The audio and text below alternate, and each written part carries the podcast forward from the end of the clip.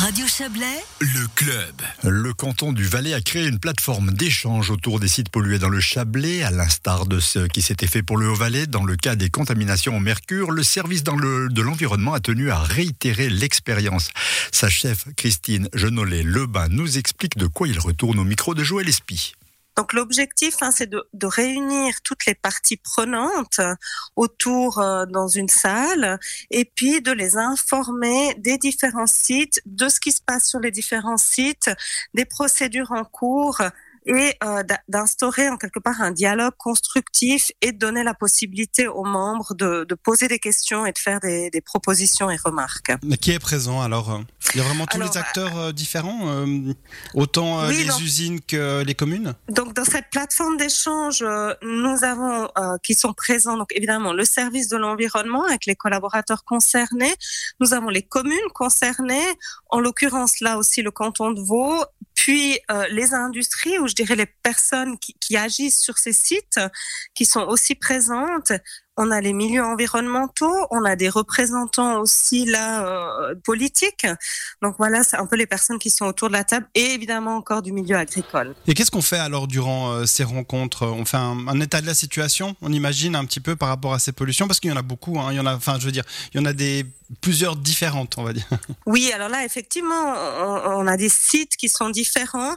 Donc, l'objectif, c'est que chaque euh, personne qui agit en quelque part sur ces personnes hein, ou ces groupes qui agissent sur les pollutions euh, donne un niveau d'information. Où, où est-ce qu'ils en sont dans le cadre des investigations, des mesures qui sont entreprises.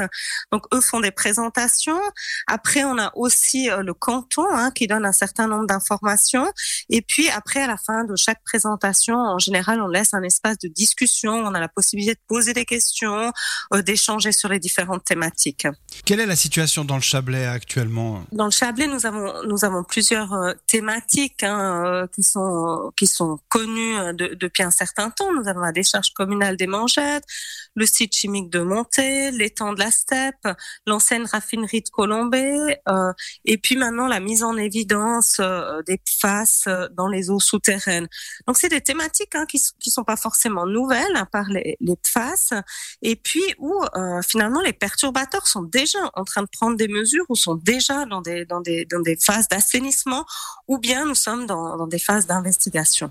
Parce que on va pas dire que c'est forcément, ça sera forcément le cas dans le Chablais, mais on découvre aussi au fur et à mesure euh, des pollutions. euh, on parle de benzidine, on parle de PFAS par exemple. euh, c'est ça un petit peu la préoccupation, c'est découvrir ces nouvelles pollutions qu'on n'avait pas soupçonnées il y a quelques dizaines d'années. Bon, c'est pas forcément que découvrir les, les nouvelles pollutions. Certaines sont, sont certains sites hein, sont déjà connus depuis des années, mais aujourd'hui on a plusieurs thématiques. Le service est interpellé assez fréquemment ou euh, au niveau de, de ces thématiques, on leur pose des questions.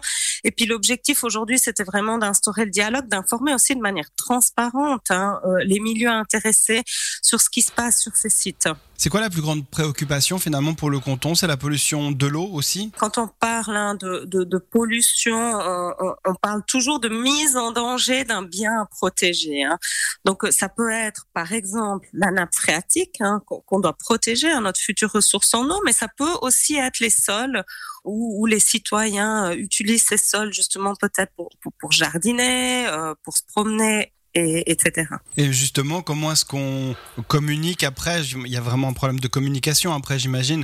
Comment est-ce qu'on communique après aux citoyens qui sont peut-être inquiets, qui regardent Ben voilà, on a un exemple avec euh, les dioxines à Lausanne. euh, euh, la population peut vraiment être inquiète après. Comment on va vers elle après ces rencontres qui se font entre les acteurs euh, institutionnels on Bon, là, dire? le but, le but de ces rencontres, c'est déjà d'informer sur l'état de situation.